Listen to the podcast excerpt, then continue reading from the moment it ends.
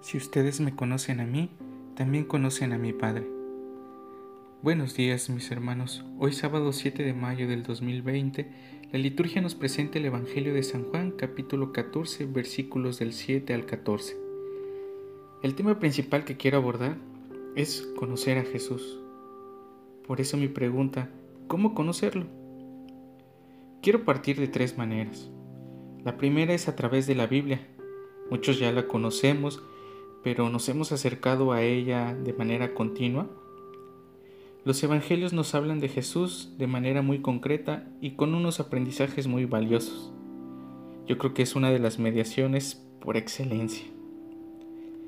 La segunda es a través de las personas que conocieron a Jesús y que lo han transmitido a las personas que los rodeaban y estas a su vez a otras generaciones pues así lo hemos recibido de nuestros padres, de nuestros amigos, y pues así a lo largo de la historia, los hechos de Jesús con los apóstoles, y de todas las personas que a lo largo de la historia han transmitido el mensaje de la buena nueva. En este mensaje encontramos la forma de proceder de Jesús y el modo de asimilar este mensaje en las personas que le continuaron. También ha sido un hecho muy importante que hasta nuestra fecha siga haciéndose presente, siga habiendo personas que nos siguen comunicando el mensaje de Jesús. La tercera es un testimonio congruente, que permita verdaderamente asumir el gran regalo de ser cristianos, de conocer a Jesús y proceder de una manera evangélica, en la que hay valores de paz, de justicia, de igualdad, de solidaridad, de compasión, de comunión.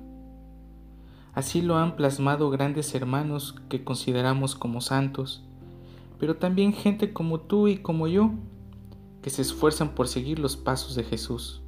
Ánimo. Estas son algunas maneras de cómo conocer a Jesús y ser congruente con ello, porque no solo es algo racional, algo intelectual que hay que aprender, sino que implica una vivencia, un estilo de vida. Por ello te invito a que este tiempo de confinamiento puedas leer los Evangelios, incluso todo el Nuevo Testamento, dado que es una manera apreciada de poder acercarnos a conocer más a Jesús, a conocer más a sus seguidores.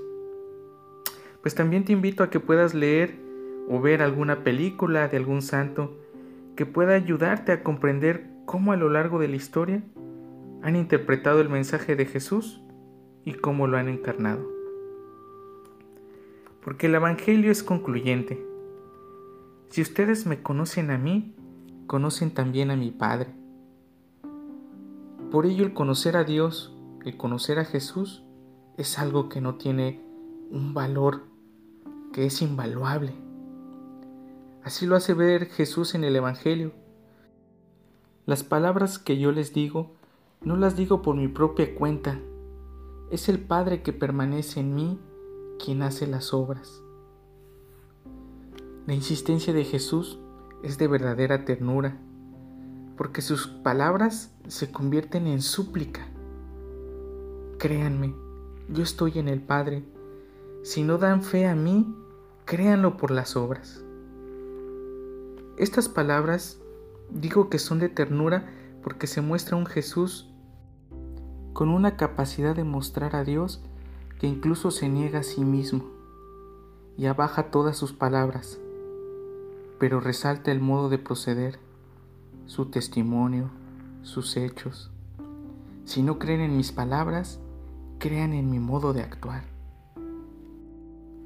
Y quiero insistir, hermanos, que también es importante nuestro modo de actuar porque muchas personas se alejan de Jesús por nuestro modo de proceder, de transmitir a Jesús.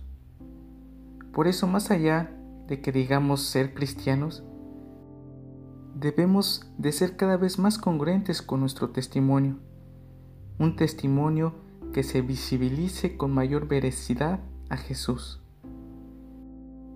Por ello termina el Evangelio diciendo que pidamos a Jesús cualquier cosa en su nombre. Y es así, mis hermanos, como podemos orar al Señor y pedirle que nos dé fuerza para poder conocerlo, para ser más congruentes con nuestro testimonio. Creo que esa es la manera que podemos amar verdaderamente a Jesús y considerarnos cristianos. Es el modo como Conchita y el padre Félix vivieron y dieron testimonio de ello, conociendo a Jesús y amándolo profundamente. Jesús, Salvador de los hombres, sálvalos, sálvalos.